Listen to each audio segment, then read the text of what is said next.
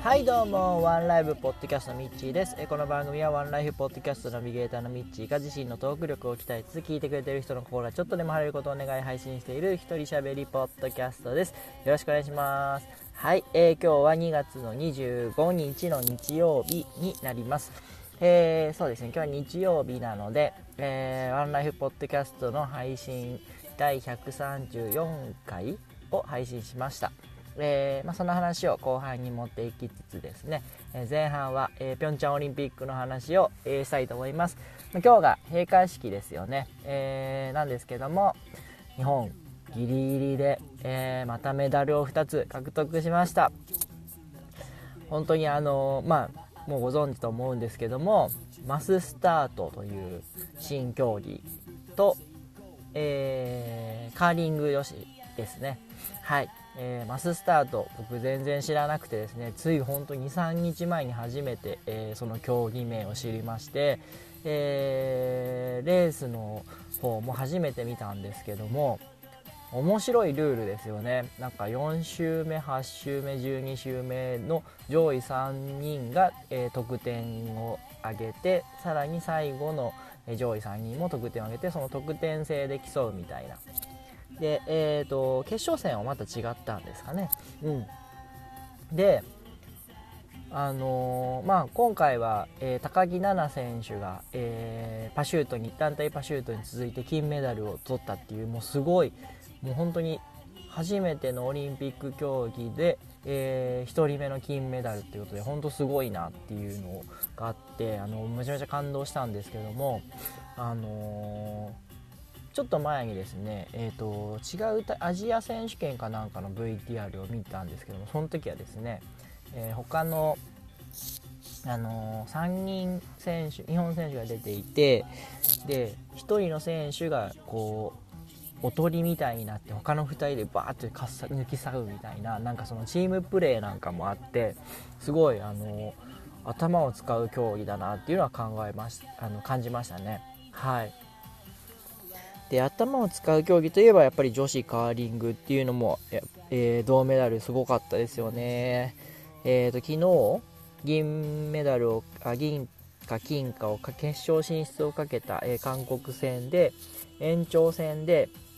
ギリギリ負けてしまうっていうあの悔しい思いがありの、えー、4位3位決定戦でイギリスと戦って本当ラストの1球1投で決まった感じ。もうしびれましたよね。うん。まああのにわかにわかというか、まあ、ずっと応援はしてるんですけどもオリンピックぐらいでしかやっぱ見かける機会もないのでにわかファンとしてはですねあの最後の1投がイギリスがどういう意図があって投げたかっていうのは全然わかんないんですけどもでもなんかうまいことこう黄色のストーンが残って日本が勝ったっていうのは本当にあのー、声を上げて喜びましたね。はい。非常に嬉しかったです。はい。で、えー、これで日本選手団は13個目のメダルですかね、えー、を取りまして、えー、長野オリンピック以上の成績を残したということで本当に素晴らしかったんじゃないでしょうか。えー、今日閉会なんですけども、えー、まあこれからまたパラリンピックっていうのがこの後あるんで、えー、そこでも皆さんあの選手団の皆さん頑張ってもらいたいなというふうに思います、えそしてこれが終わるとですね次はあのワールドカップがありますよね6月に。サッカーワールドカップ。それから来年はラグビーのワールドカップ。で2020年に東京オリンピック。本当あっという間に東京オリンピックになりそうな感じで、えー、またそれに向けて各競技、えー、徐々に機運が高まっていくんではないでしょうか、まあ、東京オリンピックはやっぱりねうん楽しみですよね。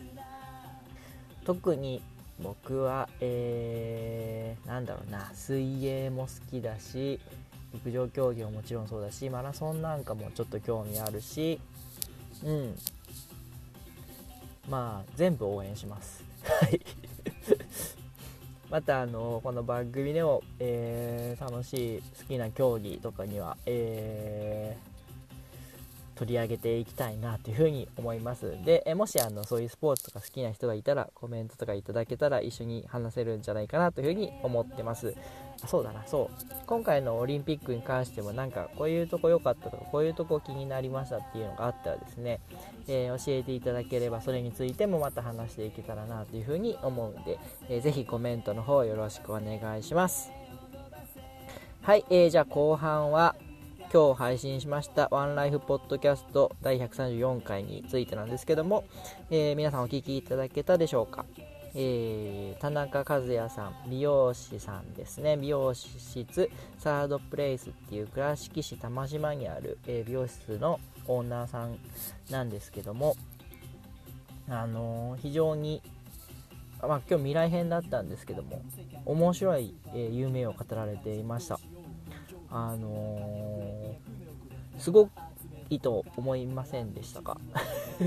ま聞いてない人には何のこっちゃってもあのあると思うんですけども、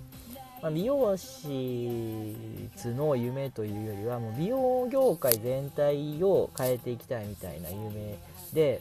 さらに、えー、例えば街にある絵画教室とか音楽教室の美容師版というか例えば子どもたちが絵を習ってそのコンクールコンテストに応募するとか、えー、音楽を習って音楽発表会で、えー、発表するみたいなことが、えー、今現在では一般的にあると思うんですけども、えそれをですね美容業美容師バージョンというか、えまあ、小さい子があのカットとかメイクをですね習う教室を作ってですね、えー、それのカットをする発表会コンテストをやりたいっていう風に言われていてはあなるほどなと思いましてあのまあ、そういう小さい頃からそうやって髪あのカットとかメイクに触れるっていうことによって、えー、大人になってそういう美容師さんを目指したりとかあとまあもう自分自身でメイクしたりとかあのもしくは子供ができた時に子供さんにするとかなんかそういうね一つの何て言うんですかアートというかなんか文化というかそういうものを作っていくみたいなので、えー、そういうアカデミー、えー、塾というお習い習い事のお稽古場 お稽古場みたいなのを作りたいっていう風に喋られていてああすごいなっていう風に思いましたあのまあ、ぜひまだ聞いてない方がいらっしゃれば、ワンライフポッドキャスト第134回聞いていただければと思います。ちょっとでもね、あの今回、あのマイクの調子があまり良くなくて、えー、田中さんの声が若干小さかったのが、ほんと心残りなんですけども、はい、えー、それから後半はですね、えー、僕がタロット占いを、えー、再度しております。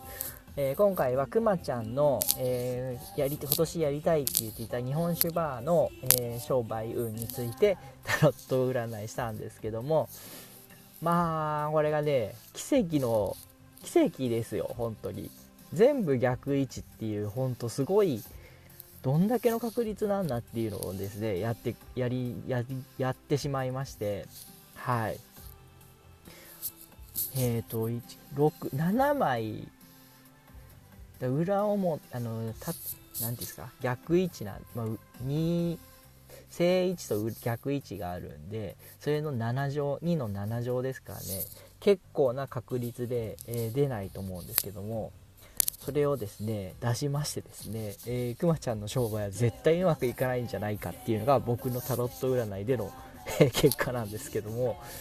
でもその中でも結構やっぱね当たってる部分があってですね、まあ、くまちゃん結構怒ってたんであんまり触れませんでしたけど、まあ、から見ててもうまんまそういうことじゃんっていうような、えことが起こりまあの出てまして。これはねあの正直あの自信が自信が出てきましたというかタロット占いってすげえなっていうのを改めて感じました。でえー、まあ、放送には載ってないんですけども終わってからですねくまちゃんの結婚についても、えー、さらに占ったんですよね。そしたらですねそこも結構当たってたんですよ。これ面白いことに。で、えー、まあ、くまちゃんずっと彼女がいてプロポーズするしないって言ってて結婚するしないっていうのもずっと言ってて、えー、去年するとか今年の、え年度末までにするとか、えーずっとダラダラと伸ばしてたんですけども、えーまあまあその辺がずっと出ててですねそして一番最後のカードにはなんとですね、えまあ、ちょっとカードのあれを忘れたんですけど暗示する内容がまさにプロポーズっていうのが出ててですねすげえなって思って。いやタロット占いマジでやばいっすねこれ。うん。なんであのー、もしタロット占ってもらいたい方がいらっしゃれば、えー、ぜひご一報いただければと思うんですけども。はい。まあそんな感じで、えー、10分超えてきたんでこの辺で、えー、終わりにしたいと思います。えー、あそう。昨日言いましたように、えー、4月21日に、え岡山周辺のポッドキャストオフ会をしたいなっていうふうに、えー、ダーさんという方と喋ってますんで、えー、岡山周辺でこの番組をお聞きの方、えー、ポッドキャスト配信されている方、えそれからですねあのまそういう岡山周辺でポッドキャストさんを知ってるって方もいらっしゃればですね、ぜひともあの言っていただければ、えー、ぜひ来ていただければなというふうに思ってますんで、え、よろしくお願いします。はい、えー、それでは今日はこの辺で終わりにしたいと思います。えー、それでは皆さん、本日も素敵な一日をお過ごしください。私天気になれ。世界